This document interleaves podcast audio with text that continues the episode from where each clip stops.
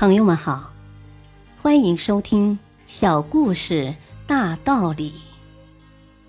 本期分享的小故事是：衬衣工厂的问题在哪里？霍布斯有一家衬衣工厂，在过去的五年时间里，从二十人发展到了八十人。霍布斯先生很担心生产队伍太大而没有效率。于是找了一个管理顾问詹尼斯，到工厂针对生产管理进行调整。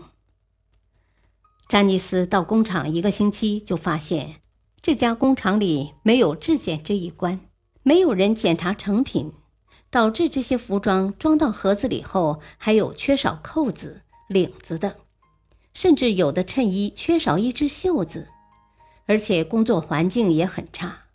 中午除了一个小时吃饭时间外，再没有别的休息时间。工作地方没有任何音乐，很枯燥单调。工人们工作热情不高，生产环境也很恶劣。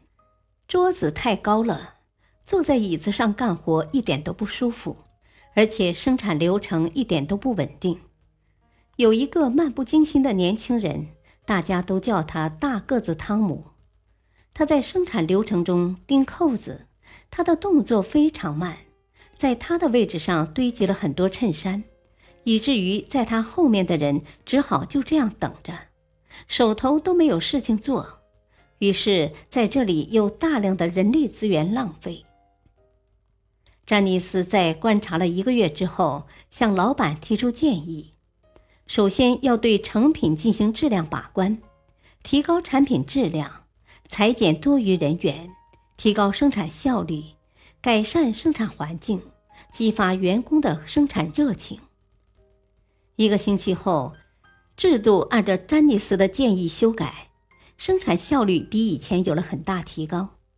这一年，工厂的营业总额比上一年提高了百分之十二。经理给詹尼斯发了一万美元的奖金。大道理。企业要发展，不能仅靠老板或部分人的努力，需要调动所有员工的积极性和创造性，需要上下合作一致，只有这样才能立于不败之地。感谢收听，再会。